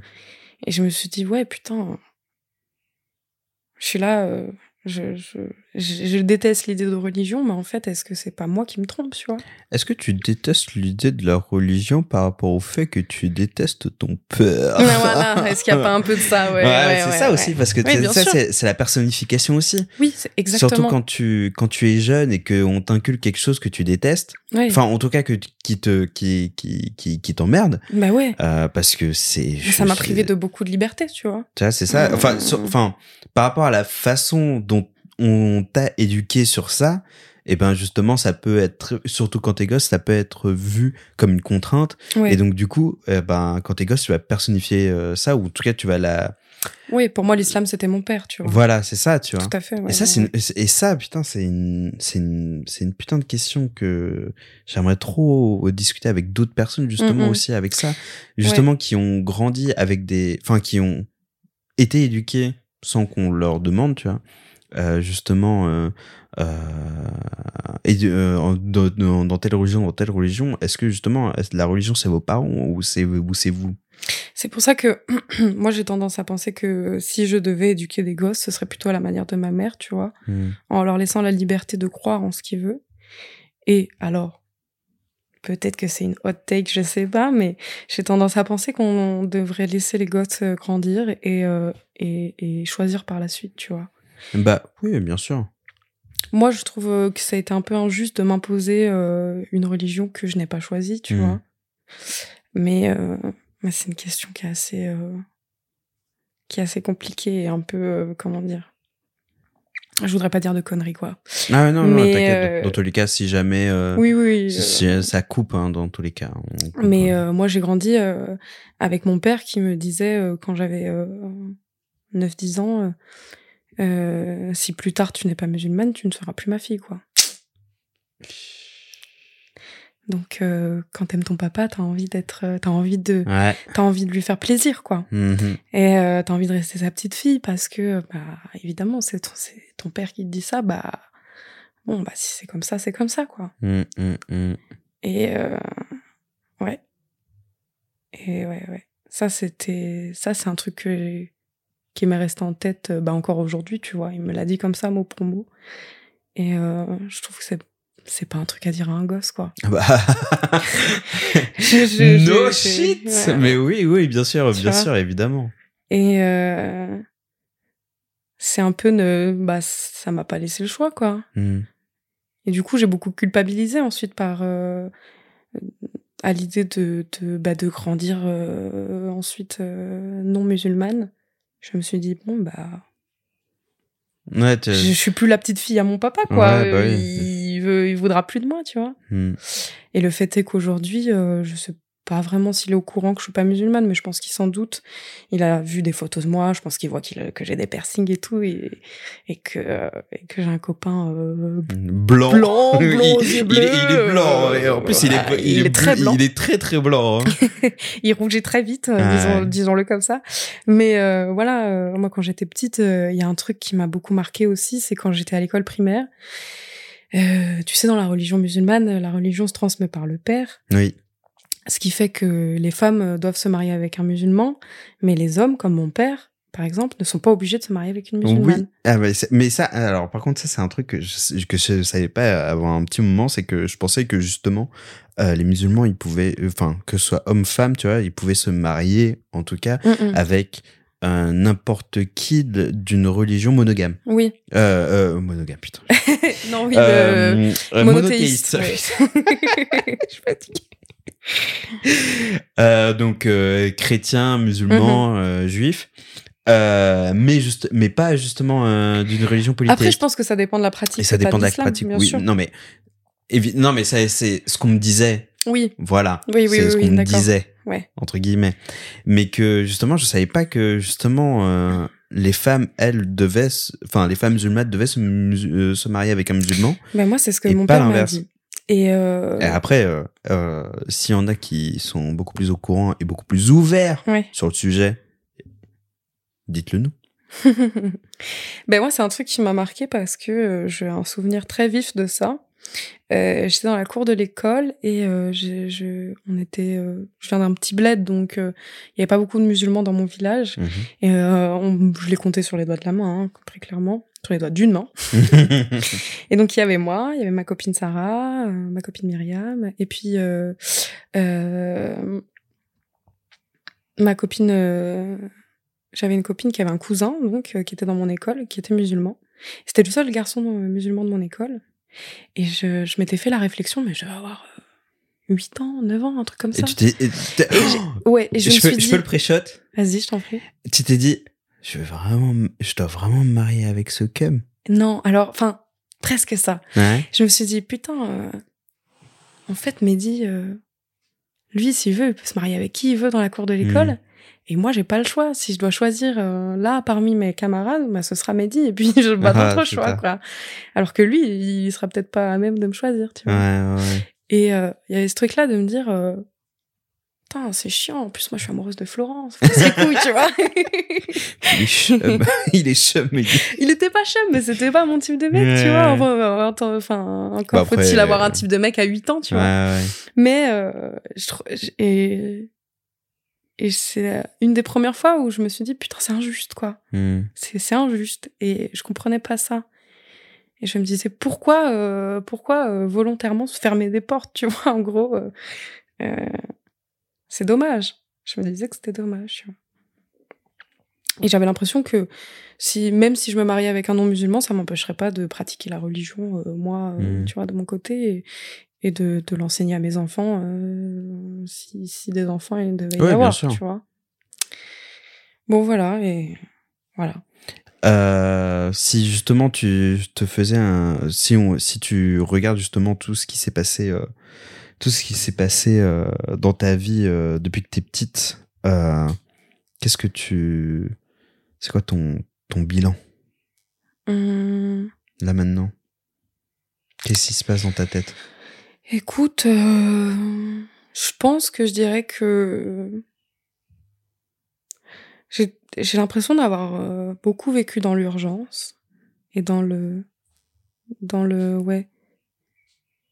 J'ai j'ai j'ai très jeune, j'ai été vite euh, très stressée. Hmm. Je suis quelqu'un d'assez anxieux en fait globalement. Et euh, rien que de venir ici pour moi c'était un, un exercice difficile Mais merci euh, auquel je suis très contente euh, de me confronter. Enfin, c'est pas c'est pas une confrontation, mais maintenant que j'y suis, je trouve ça hyper intéressant. Et t'as vu, je m'arrête pas de parler, donc c'est bien, c'est bien, c'est que j'ai des trucs à dire et que bah, c'est cool, ça fait plaisir, tu vois.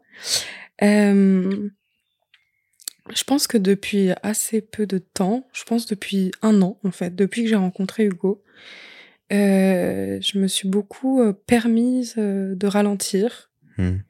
de d'être plus chill en fait globalement. Mais je pense que ça c'est aussi grâce à Hugo qui a ce caractère là en Et fait. vous le saurez, vous comprendrez pourquoi dans l'épisode suivant, tout à fait. Dans deux semaines. petit euh, petit comment dire euh, euh, petit avant avant Avant- avant- avant- goût. ouais voilà mais comme avant ça j'étais dans les études il y a toujours ce truc là de euh, quand t'as du temps libre il faut que tu bosses quoi. Hum, hum, hum. et maintenant que j'ai fini complètement les études euh, je j'ai plus de liberté de faire ce que je veux quand je veux de prendre le temps aussi de de me reposer de prendre des vacances de pas créer aussi. Parce que quand t'es en fac d'art bah forcément tu crées euh, avec le but de le montrer euh, à tes profs à tes camarades et tout. Et du coup le fait de de de ne créer que plus que pour moi et ben, Mhm. je ne crée quasiment plus euh, mais Ça je te manque? Un petit peu, mais je pense que je vais reprendre à mon rythme aussi, Mhm. tranquillement. Euh, et en même temps, ça me manque pas tant que ça parce que euh, euh, la création artistique, ça avait pour moi un truc un peu pas spirituel, mais un truc un Mais, peu méditatif, tu vois, Ah, d'accord. J'allais dire. un peu contemplatif, méditatif. J'allais dire. Euh, oui, euh, purg- pur- purgatoire. Enfin, non, ouais, pas euh, purgatoire, mais. en gros, me- tu, déchar tu déchargeais justement sur ton, sur ton art. Oui, alors il y avait ça, et il y avait aussi le fait de ne penser à plus rien d'autre qu'à Mhm. ce que j'étais en train de faire, euh, chose que je n'arrivais qu'à faire, euh, à faire qu'en créant. Euh, et en fait, j'ai l'impression que mais j'allais assez mal en fait, Hum. globalement. Euh, à partir du moment où j'ai commencé les études jusqu'à ce que je les finisse, alors ça a été par phase évidemment, mais euh, euh, globalement j'étais assez déprimée Hum. voire un peu dépressive. Euh, c'est des, c'est, c'est ça, j'en ai jamais quasiment parlé en fait, à part avec Hugo, euh, qui m'a permis de, de, de, de, ouais, de me rendre compte de choses quoi, avec Mhm. euh, un peu plus de recul. Et euh, du coup, ouais, j'ai l'impression que ça fait un an que que j'arrive à être un peu plus indulgente avec moi-même aussi Hum. parce que euh, le temps libre est pas forcément, on n'a pas forcément besoin d'être capitalisé ou, euh, fructifié. exactement. Et en fait, je me rends compte euh, que j'étais dans une logique euh, assez capitaliste du fait que bah euh, quand tu fais rien, il faut quand même être utile quoi. Euh, sauf que c'est pas vrai. On, on est là sur la terre pour aussi bah, profiter, genre se faire kiffer. Et puis il faut pour être pour être pour être productif, il faut aussi savoir s'arrêter Ouais. parce que tu peux pas l'être constamment. Et ça, c'est un truc que j'avais du mal à comprendre, tu vois. Alors, euh, j'étais pas, je dis pas que j'étais tout le temps en train de faire Mhm. des trucs, mais c'est juste que quand, quand je ne faisais rien, je culpabilisais à mort.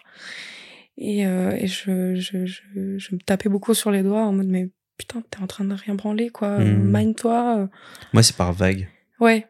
Parce que, en fait, je sais que ce que j'ai à faire en soi, quand je, quand je, quand, quand je m'y mets, Mm. c'est pas compliqué. Oui, voilà, c'est C'est ça. pas compliqué. Mais, alors, la, la différence, c'est que moi, c'est pas de la création, c'est plus de l'ex- de l'exécution. Mhm. Enfin, c'est du montage, quoi. oui. mais, mais, mais vas-y, tu vois. C'est aussi, ouais, le temps avant de, de, de commencer quelque Ouais, chose. voilà, c'est ça. Qui est assez stressant. Et euh, je pense qu'il y avait aussi une part de manque de confiance en moi, tu vois, euh, qui fait que je voulais toujours faire mieux, toujours faire plus. euh, et aujourd'hui, j'ai l'impression que ce que je fais, ça suffit euh, en soi, ça se suffit, tu vois. Et euh, En fait, je pense qu'il faut se dire que maintenant, un peu comme ce que dit Hugo, mais sans spoiler, mais bien c'est sûr. ça. Mais en fait, Rose, c'est, c'est, ça, ça rejoint un peu ce que, ce que j'ai, cette prise de conscience que j'ai eue justement récemment. Mhm. C'est pour ça que euh, je fais beaucoup de choses. Hum, Je fais beaucoup de choses et j'approche un burn-out, sûrement. Mais euh, c'est plus un burn-out comme je le faisais avant, qui était que euh, je bossais sur plein de choses, mais j'y prenais aucun plaisir. Mmh, ouais. C'est parce que je... Alors, il y avait aussi le taf alimentaire, mais ça c'est autre chose. Euh, justement, je le mets, je le mets de côté, je le compte pas là-dedans parce que c'est le taf alimentaire, quoi. Ouais, je mais mais avant en fait en gros je faisais les choses évidemment parce que ça me plaisait, mais dans vraiment un vrai objectif que ça marche. Euh, oui, ouais, la peur de l'échec, c'est aussi. Et euh, ouais, et j'avais une énorme peur de l'échec. Et quand je voyais justement que ça marchait pas, bah du coup j'avais, euh, je déprimais et euh, enfin comment dire, je rageais, je, je, je comment dire, je j'abandonnais justement le projet et je passais à autre chose et j'essayais plein de choses, Oui, plein d'autres trucs. J'ai tenté des trucs, j'ai tenté de, de, de réaliser des projets, mais sauf que ça menait à rien. Et là maintenant, euh, je me suis juste dit, ouais, justement, j'ai. Et je crois que c'est un peu avec l'âge. Tu. Enfin, aussi avec euh, les bonnes dispositions Mhm. euh, de la vie et des rencontres. Mais. euh, Mais ouais, c'est pareil, je me suis. Je me suis. Enfin, comment. Je me suis rendu. Non. Je suis un peu plus en- indulgent envers moi-même. ouais. Être indulgent avec soi-même comme, comme on peut l'être avec les autres, je pense que c'est hyper Ouais, important, bien sûr. tu vois. Mais c'est compliqué parce que justement, en fait, là maintenant, je suis plus dans ce truc de euh, s'il faut quand même que je fasse tout ce que j'ai à faire parce que je vais prendre du retard et plus je vais prendre du retard et plus en fait en gros ça va traîner et plus je vais avoir le seum que ça traîne. Donc du coup je vais prendre sur moi et je vais euh, ne pas me reposer et donc du coup je vais pas me prendre des des des, des vacances. Je ne vais pas dormir. Sauf que euh, bah, du coup, tu sais, c'est un, c'est un cercle, ça reste quand même un cercle vicieux, mais je ne suis plus dans cette optique de, euh, je, ça va forcément échouer, ou en tout cas, j'ai pas envie que ça échoue. Je suis plus dans ce truc de, bah, je vais quand même faire en sorte que ça marche, mais, euh, si ça marche pas, je l'aurais fait et je suis content. voilà, c'est ça. Ouais. Et c'est pour ça que je fais beaucoup plus de choses Mhm. et que je m'autorise, c'est pas bien, mais je m'auto- je m'autorise à être euh, complètement euh, exténué de tout ça, tu vois. Mhm. Et que justement, je dors pas beaucoup, mais ouais, je parce pense que qu'il faut dormir quand même en bête. Oui, oui, je sais, mais j'adore dormir. ça, c'est vrai. J'adore dormir, mais en même temps, je pense que ouais, on est dans cette phase là où dans tous les cas, ça va être dans tous les, dans tous les cas, c'est la merde. Dans tous les cas, c'est dans la tous merde. les cas, des, des échecs, on va en subir. Donc autant apprendre à, à, à, à les prendre avec, euh, avec plus de, de, de, de souplesse, avec plus de. Comment dire L'accepter aussi, tu vois. De, de légèreté, oui, bien sûr. Voilà, mais de sur- légèreté, ouais. Mais c'est surtout pour revenir à ce que, ce que tu disais, c'est euh, vraiment plus faire les choses dont on a envie de faire au moment où on a envie de les faire. Ouais, je suis d'accord avec ça. Et, euh, et puis pour certaines raisons, tu, tu, tu les fais pas comme dormir. mais ça, c'est autre chose. Tu vois, il y a, évidemment, faut, faut pas le, enfin, faut avoir la nuance. Faut avoir la nuance, je trouve. Mais, euh, mais ouais, tu, Ouais, ouais, j'ai un bon exemple pour ça. C'est euh, euh, dans mon dernier. euh, il y a à peu près deux ans, j'ai monté une asso avec des camarades euh, de l'université qui avait pour but de, de, de, de, faire des expositions en Ile-de-France de jeunes artistes, etc. C'était très ambitieux. Et euh, j'ai monté cet asso. Tu t'en sors oui, oui. J'ai monté cet asso euh, de mes petites mains avec l'aide de Mhm. quelques camarades, mais enfin j'étais la, la présidente de l'asso, donc euh, j'ai fait tous euh, la plupart de, de, de l'administratif, etc. Et j'étais très impliquée là-dedans. Mais dans le même temps, il fallait écrire le mémoire, il fallait continuer à suivre les cours, etc. Machin. Et en fait, cet asso, elle s'est soldée par, euh, je dirais pas un échec, mais enfin on n'a rien fait avec euh, Mhm. cet asso. Euh, ça demandait beaucoup d'efforts et puis euh, j'ai rassemblé pas mal de gens pour adhérer à l'asso, etc. Et au final, ça n'a pas vraiment marché. En tout cas, pas pour l'instant. Parce que c'est un projet que j'ai toujours en tête, tu vois. Mais pourquoi ça, ça a pas marché? Parce que vous vous êtes rendu compte Euh, ben, des avait- efforts qu'il fallait fournir et vous étiez pas prêt à les fournir Alors ou- si, je pense qu'on était prêts. C'est juste qu'on avait beaucoup d'autres choses à faire. La plupart Mhm. d'entre nous, bah, on avait et la fac et des- du taf, parce que moi, euh, j'étais bibliothécaire aussi à l'époque. Et pareil, j'approchais d'un burn-out et je me suis dit, euh, il faut que, il faut que je lâche un truc. Et ça pouvait pas être le taf, ça pouvait pas trop être la fac parce que j'y tenais. Hmm. Et l'asso, elle me, elle me demandait beaucoup d'énergie, beaucoup de temps, et euh, et ça a tout de suite, euh, ça a tout de suite rassemblé beaucoup de gens, ce qui fait que on l'a lancée, elle a commencé à exister et on était quasiment déjà à 30 adhérents, tu vois. Ah oui, d'accord. Et c'était beaucoup. Et en fait, ça faisait beaucoup de monde à gérer, avec des projets, des idées très très différentes euh, les unes des autres, qui m'intéressait beaucoup. Et j'étais celle qui était le plus impliquée et qui et j'avais du mal à lâcher euh, lâcher du lest ou et voilà. Et j'ai essayé de un peu euh, donner des responsabilités à d'autres gens dans l'assaut, etc. Et ça n'a pas fonctionné. Donc je me suis dit bah je vais tout faire. Mmh, Mais ça ne fonctionne pas comme ça. Ça ne fonctionne pas comme ça. Et c'était trop dur de, de, de, tout faire en même temps. Et donc, euh, petit à petit, j'ai un peu juste, euh, j'ai un peu juste laissé le truc mourir dans son coin, Mmh. entre guillemets. L'assaut existe toujours, hein. Euh, mais euh, pour l'instant, on n'a rien fait avec. Puis les gens avec qui je l'ai monté, on s'est un petit peu éloigné aussi. Euh, bah, la vie fait que on a chacun nos projets, etc.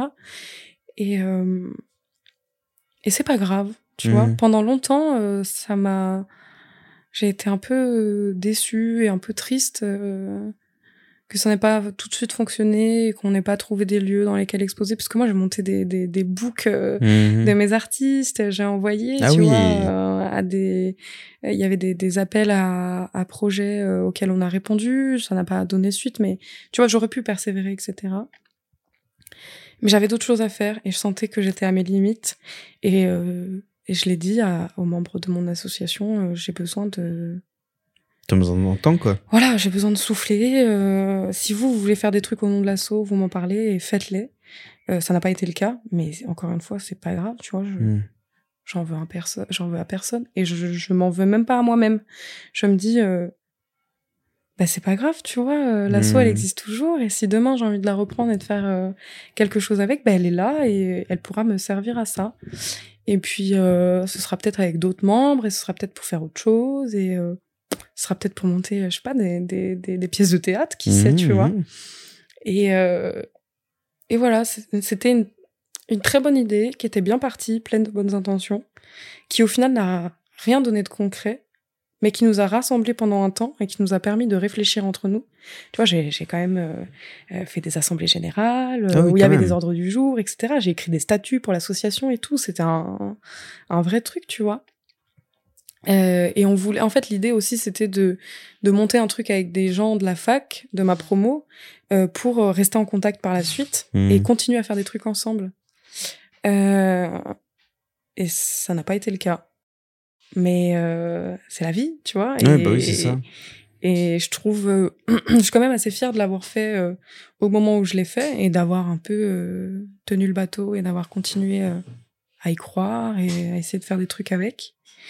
Euh, et voilà, je pense que j'ai- accepté l'échec. Mais même si c'est pas vraiment un échec, euh, je suis passée au-dessus de cette déception et maintenant je me dis, bah,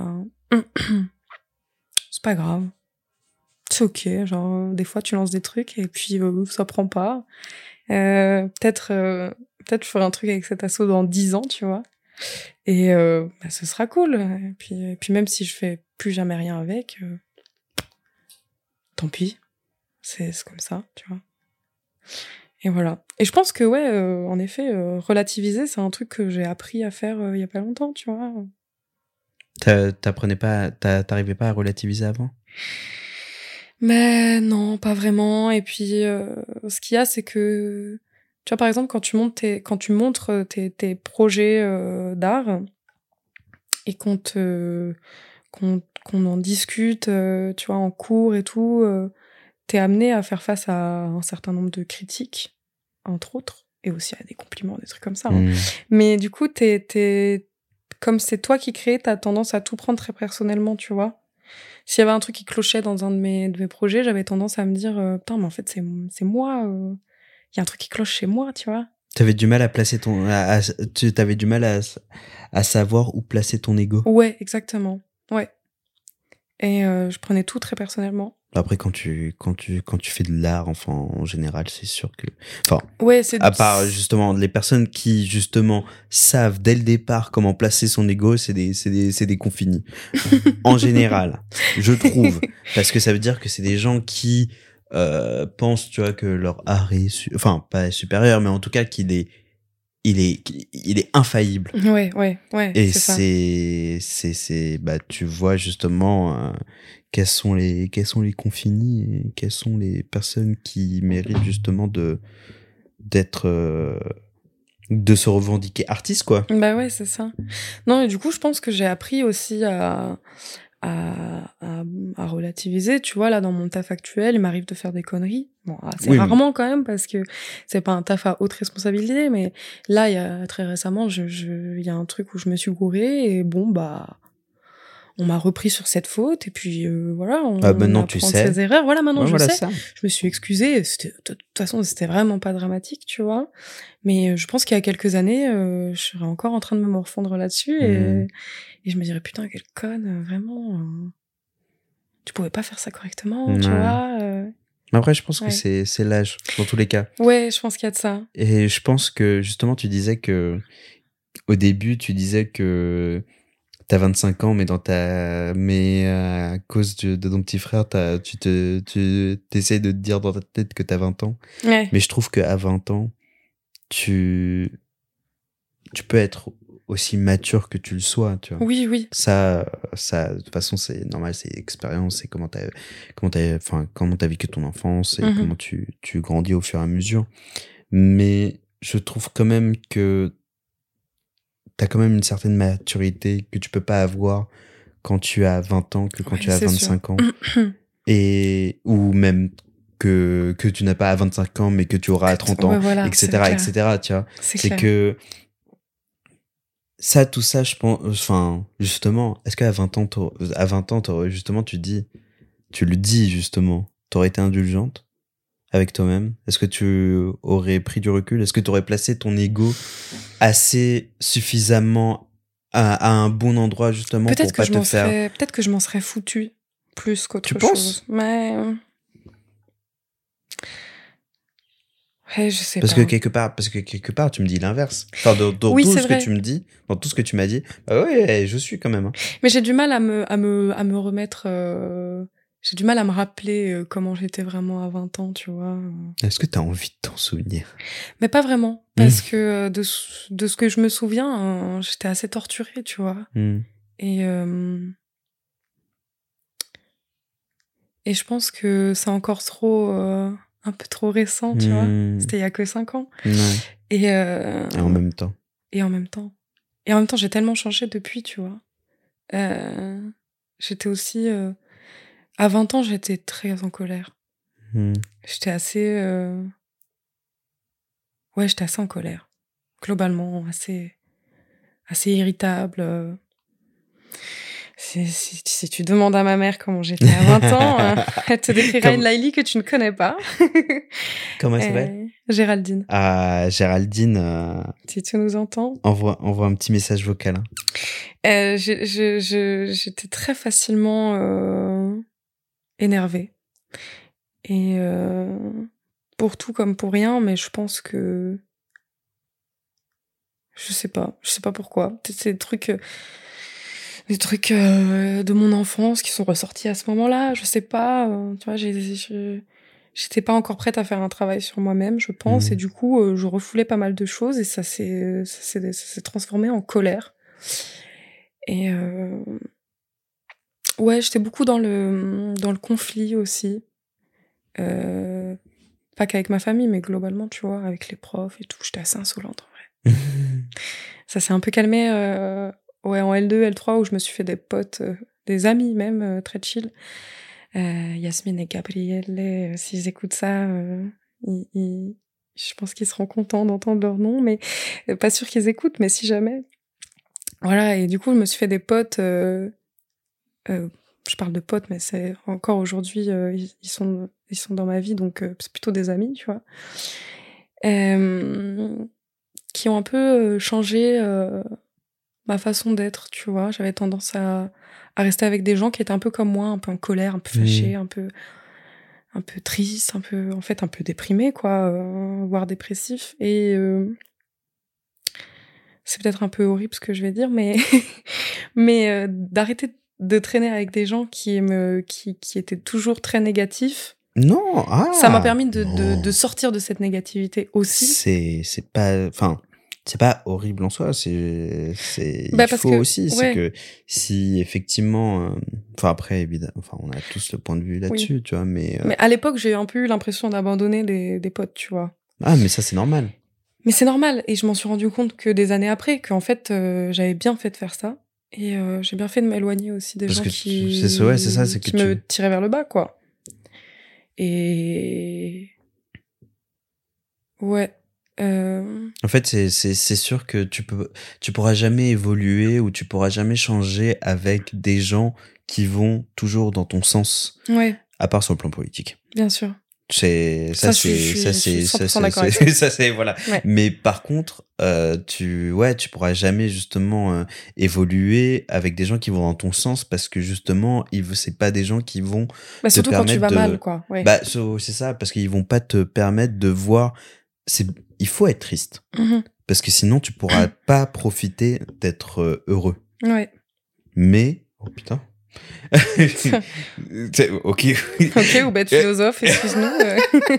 non mais vraiment parfois Le je suis choqué. penseur. Non mais c'est des c'est des phrases à la con tu vois Non, mais je suis choqué vrai, euh, de, je- de les je- dire tu vois. je, suis, je suis d'accord avec ça, en fait, ouais. Mais mais mais mais tu peux pas l'être constamment et surtout si tu continues en fait à traîner avec des gens qui te qui vont toujours dans ton sens tu pourras pas avoir en fait d'autres chemins de possibilités voilà Exactement. c'est ça que je voulais dire Exactement. Et en fait, euh, mes amis comme Yasmine, ils m'ont permis de comprendre que euh, euh, je pouvais sortir de ça et je pouvais vivre une vie cool et tranquille et et ouais voilà et ça m'a ouvert les yeux sur pas mal de choses et la vie n'a pas besoin d'être un, un stress constant. Voilà. Hein Oubed? Tu, tu, tu, tu tournes les yeux mais euh, Mais non, non, parce que c'est. Écoute, moi, j'avais envie de te dire, euh, c'était, c'était brutal, c'était, c'était brutal, mais c'était une bonne chute. Parce que je pense que euh, on a beaucoup de choses à se dire. ouais. Je me rends compte qu'on a encore plus de choses à se dire, toi et moi. Mais ouais, au fil, au fil du, enfin, euh, ouais, on parle, on parle. on- je pense qu'on se rend compte que il y a peut-être beaucoup de points sur lesquels on se ressemble. hein. Oui. Et euh, Mais. peut-être qu'on a grandi un peu de la même manière, toi et moi. Aïe, aïe, aïe, aïe. Et ça fait, pl- enfin, c'est, c'est, ouais, c'est cool de pas se sentir, euh, de moins se sentir seul, tu vois. Dans ça? Ouais, Ouais, de ouf. c'est. c'est un peu rassurant, tu vois. Bah, c'est surtout, c'est, en fait, je suis pas en mode, euh, ouais, vas-y, euh, euh, moi j'ai grandi comme ça et dans tous les cas personne ne connaît, ne, Hmm. ne saura quand, euh, enfin, à quel point c'était, c'était, c'était comme si, c'était comme ça, Ouais. c'était chiant, c'était, c'était cool ou c'était chiant, tu vois, euh, plus chiant que cool, mais euh, en mode, vas-y, moi ma, mon enfance, elle a été horrible et euh, et toi tu tu pourras jamais connaître ça. Non, je suis pas du tout comme comme ça parce que bon, dans tous les cas, c'est euh, les problèmes de chacun sont euh, les problèmes de chacun et euh, Oui, puis chaque problème est. on pourrait avoir rencontré le même problème et pas du tout l'avoir vécu de la même manière. Ouais, voilà, c'est ça. Tu vois, ouais. Mais c'est vrai que euh, je rencontre très peu de personnes justement qui euh, a en tout cas en fait en gros euh, grandi un peu dans ce mood là. Hmm. Et effectivement oui ça fait, ça fait plaisir. Et ouais. Et euh, ben justement je pense que euh, on, qu'on- enfin on, pas, on en parlera euh, au fur et à mesure entre toi et moi, mais on continuera à en parler dans un autre épisode. Mhm. Parce que, écoute, moi, je suis chaud Avec que tu plaisir. reviennes. Ok. Bah écoute, ouais. J'ai bien aimé.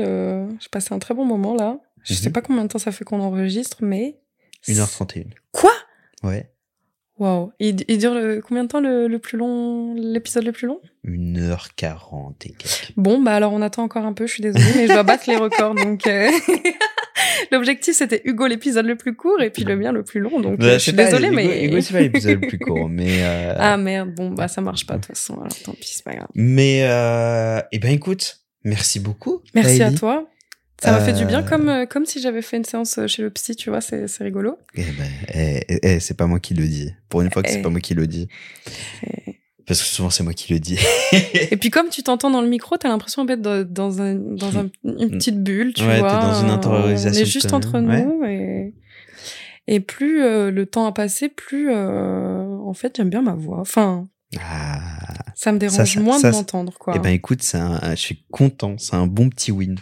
Donc, euh, bah à bientôt pour l'épisode numéro 2 peut-être. alors. Yes. Euh, où est-ce qu'on peut te retrouver sur euh, les réseaux? Alors, Tu veux bah, donner ton Insta? Il est en privé? Moi, je suis essentiellement sur Insta. Non, il est en public. Il est en public. Euh, en story, je shitpost pas mal, mais euh, sur mes publications, c'est essentiellement mes, mes projets d'art. Donc, euh, mon hâte, c'est Laili Raimi. Mhm. A-I-L-I-R-A-H-I-M-I-E. Je l'épelle parce que c'est pas toujours évident euh, de comprendre comment ça s'écrit. Après, dans tous les cas, je le mettrai en description. Voilà, je suis essentiellement sur Insta et après euh, les autres réseaux, euh, c'est des trucs plutôt euh, épisode. Ouais, bon, Insta, euh, voilà. abonnez-vous Je en fais pas masse. encore de TikTok, mais Abonnez-vous en jour. masse pour qu'elle se remette à poster plus de choses. bah ouais. Et puis si jamais vous avez des lieux dans lesquels vous voulez faire des expositions, franchement, appelez-moi, je suis chaud. Hein. Allez. Pas chaud pour tout organiser, mais pour y participer carrément. Yes, I. Et comme toujours, vous pouvez me retrouver sur tous les réseaux à Toubadounia et le Yeah, podcast yeah, yeah. partout sur internet via le lien Linktree en description. Et je me permets, euh, parce que maintenant c'est bon quand même, je suis le manager des, des Roleplay, je vous invite à retrouver euh, la bande de nerds qui font du JDR dont je suis le manager. Euh, avec une incroyable campagne de Mhm. donjons et dragons, mais pas le donjon et dragon classique médiéval fantasy, non, un tout autre univers, euh, que je vous laisse découvrir via le lien Linktree en description. N'hésitez pas. Merci beaucoup. Passez une excellente euh, journée, soirée, semaine. Euh, Une bonne vie, quoi, finalement. Eh ben écoute, nickel.